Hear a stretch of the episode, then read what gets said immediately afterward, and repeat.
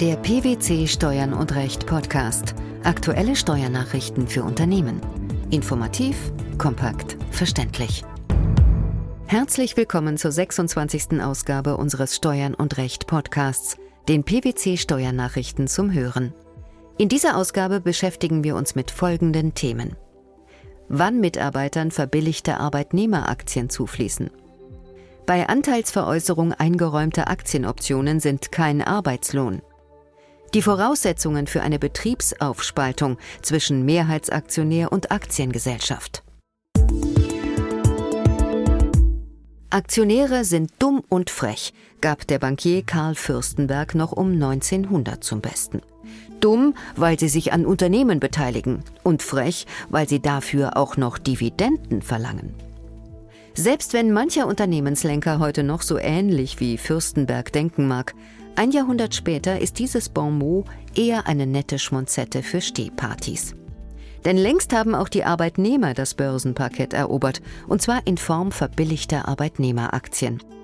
Das Motto könnte dabei vereinfacht lauten, investieren in das eigene Unternehmen und das zum halben Preis.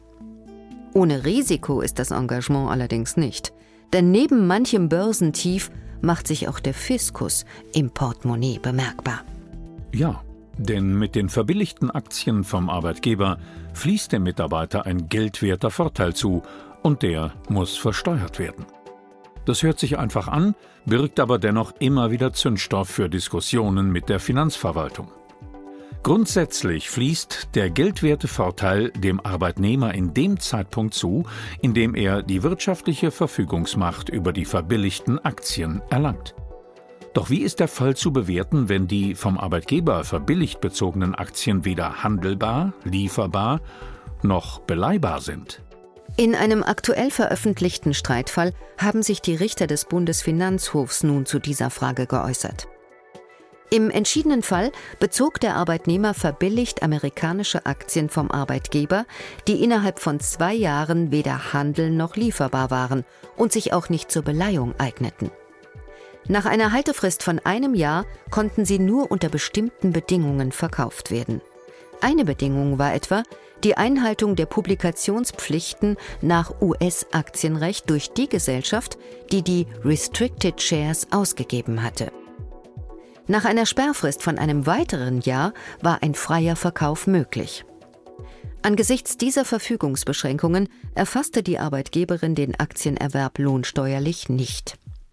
Das Finanzamt sah beim Mitarbeiter jedoch sehr wohl einen geldwerten Vorteil aus der Ausübung der Aktienoption und berücksichtigte ihn als Arbeitslohn bei dessen Einkünften aus nicht selbstständiger Arbeit. Amtliche Begründung die Verfügungsbeschränkungen würden den geldwerten Vorteil nicht mindern, weil die Aktien zwar erst nach einer Haltefrist von zwei Jahren frei verfügbar seien, aber die Nutzungen gezogen werden dürften.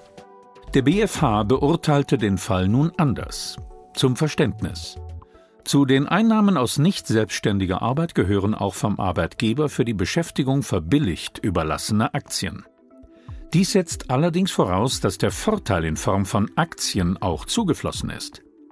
Denn nach ständiger Rechtsprechung des Bundesfinanzhofs führt allein das Innehaben von Ansprüchen oder Rechten nicht zwangsläufig auch zu Einnahmen.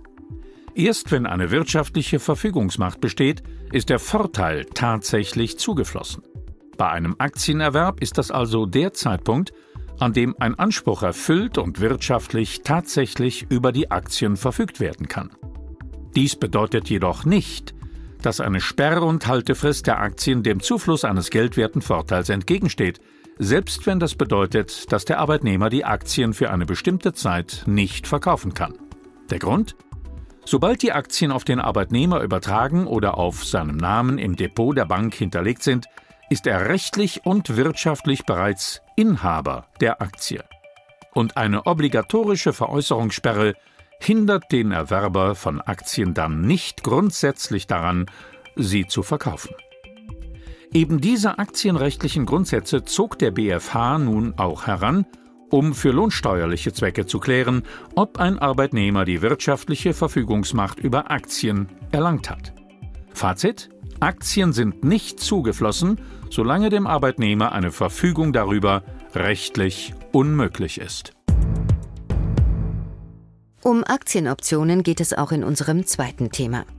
Vor dem Bundesfinanzhof ging es um die Frage, ob die Ausübung von Optionen auf den Erwerb von Aktien, die im Zusammenhang mit der Veräußerung von GmbH-Anteilen in einem Geschäftsführervertrag eingeräumt worden sind, als geldwerter Vorteil zu Einkünften aus nicht selbstständiger Arbeit führt.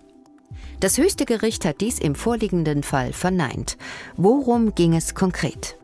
Im Rahmen eines Geschäftsführervertrages verkaufte ein Steuerpflichtiger seine GmbH-Anteile und erhielt vom Käufer gleichzeitig die Option, eine bestimmte Anzahl von Aktien der amerikanischen Muttergesellschaft zu erwerben. Maßgebend war der letzte vor Vertragsunterzeichnung festgestellte Börsenkurs.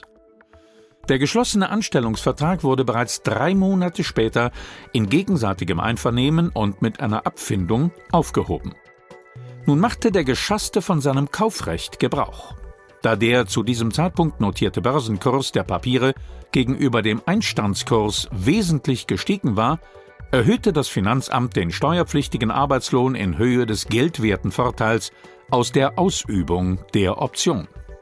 Auch das Finanzgericht war der Meinung, die Aktienoptionen seien im Zusammenhang mit dem Arbeitsverhältnis überlassen worden. Für den BfH war dieses Ergebnis nicht zufriedenstellend. Er verwarf die Auffassung der Vorinstanzen und verpflichtete das Finanzgericht, den Fall unter Berücksichtigung der tatsächlichen Gegebenheiten erneut zu prüfen. Der wirtschaftliche Gehalt des Falles stellte sich nämlich für die höchsten Richter ganz anders dar. Auch das Finanzgericht war davon ausgegangen, dass der Steuerpflichtige seine GmbH-Anteile nur an die amerikanische Muttergesellschaft veräußerte, weil diese mit den Aktienoptionen quasi noch etwas auf den Kaufpreis draufgelegt habe.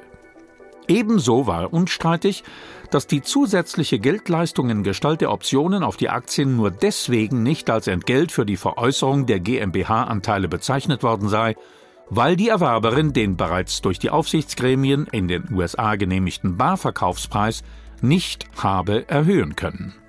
In einem solchen Fall, so die Richter, liege es nahe, dass der Vorteil gerade nicht als Gegenleistung für die individuelle Arbeitskraft, sondern als zusätzlicher Veräußerungspreis gewährt worden ist. Obwohl die Aktienoptionen in einem Anstellungsvertrag eingeräumt und darin als Tätigkeitsvergütung bezeichnet worden sind, müsse der Sachverhalt unter steuerlichen Gesichtspunkten nach seinem wirtschaftlichen Gehalt und nicht nach seiner äußeren Erscheinungsform beurteilt werden. Ausschlaggebend ist nicht das formal erklärte oder formal rechtlich vereinbarte, sondern das wirtschaftlich gewollte und das tatsächlich bewirkte, so der BfH abschließend in seiner Empfehlung an das Finanzgericht. Ein im Wirtschaftsleben häufig anzutreffender Sachverhalt ist die sogenannte Betriebsaufspaltung. Bei diesem Wortungetüm handelt es sich nicht um eine Rechtsform, sondern vielmehr um eine steuerrechtliche Konstruktion. Die Krux? Die Betriebsaufspaltung ist gesetzlich nicht ausdrücklich geregelt und wurde weitestgehend aus Rechtsprechung und Verwaltungsauffassung entwickelt. Vereinfacht ausgedrückt, entsteht die Betriebsaufspaltung durch die Aufteilung eines bisher einheitlichen Unternehmens auf mindestens zwei selbstständige Rechtsträger. Dies war auch in der aktuell entschiedenen Sache der Fall. Der Kläger wurde im Streitjahr mit seiner damaligen Ehefrau zur Einkommensteuer veranlagt. Er hielt rund 71 Prozent des Grundkapitals einer AG und war zugleich Vorstandsvorsitzender der Gesellschaft. Seit Sommer 2000 verhandelte der Kläger mit der AG über die Anmietung von Räumen in einem Gebäude, das er seinerzeit auf einem ihm gehörenden Grundstück errichten ließ. Die Verhandlungen waren erfolgreich. Das angestrebte Mietverhältnis begann im Oktober 2001. In der Folge erklärte der Kläger aus der Grundstücksvermietung zunächst negative Einkünfte aus Vermietung und Verpachtung. Im Anschluss an eine beim Kläger durchgeführte Außenprüfung vertrat das Finanzamt jedoch die Auffassung, zwischen dem Kläger und der AG habe seit dem Tag der Vermietung eine Betriebsaufspaltung bestanden. Mit der fatalen Folge, dass das Amt daraufhin Einkünfte aus Gewerbebetrieb ansetzte, die zu einer höheren Steuerfestsetzung führten. Einspruch und Klage blieben erfolglos. Zu Recht entschied nunmehr auch der Bundesfinanzhof. Danach habe der Kläger im Streitjahr 2001 aus der Vermietung des Gebäudes an die AG Einkünfte aus Gewerbebetrieb erzielt, weil zwischen ihm und der AG eine Betriebsaufspaltung bestand. Zusammengefasst bedeutet dies, die Vermietung von Wirtschaftsgütern an ein Unternehmen wird nach ständiger höchstrichterlicher Rechtsprechung dann als über eine bloße Vermögensverwaltung hinausgehende gewerbliche Tätigkeit angesehen, wenn das vermietende Besitzunternehmen mit dem mietenden Betriebsunternehmen sachlich und personell verflochten ist. Die sachliche Verflechtung folgt im Streitfall aus der Überlassung des Gebäudes, in dem sich die Hauptverwaltung der AG befindet, und das in seiner Funktionalität auf die besonderen Anforderungen, die der Betrieb der AG mit sich bringt, zugeschnitten ist. Und wie sieht es mit der personellen Verflechtung aus?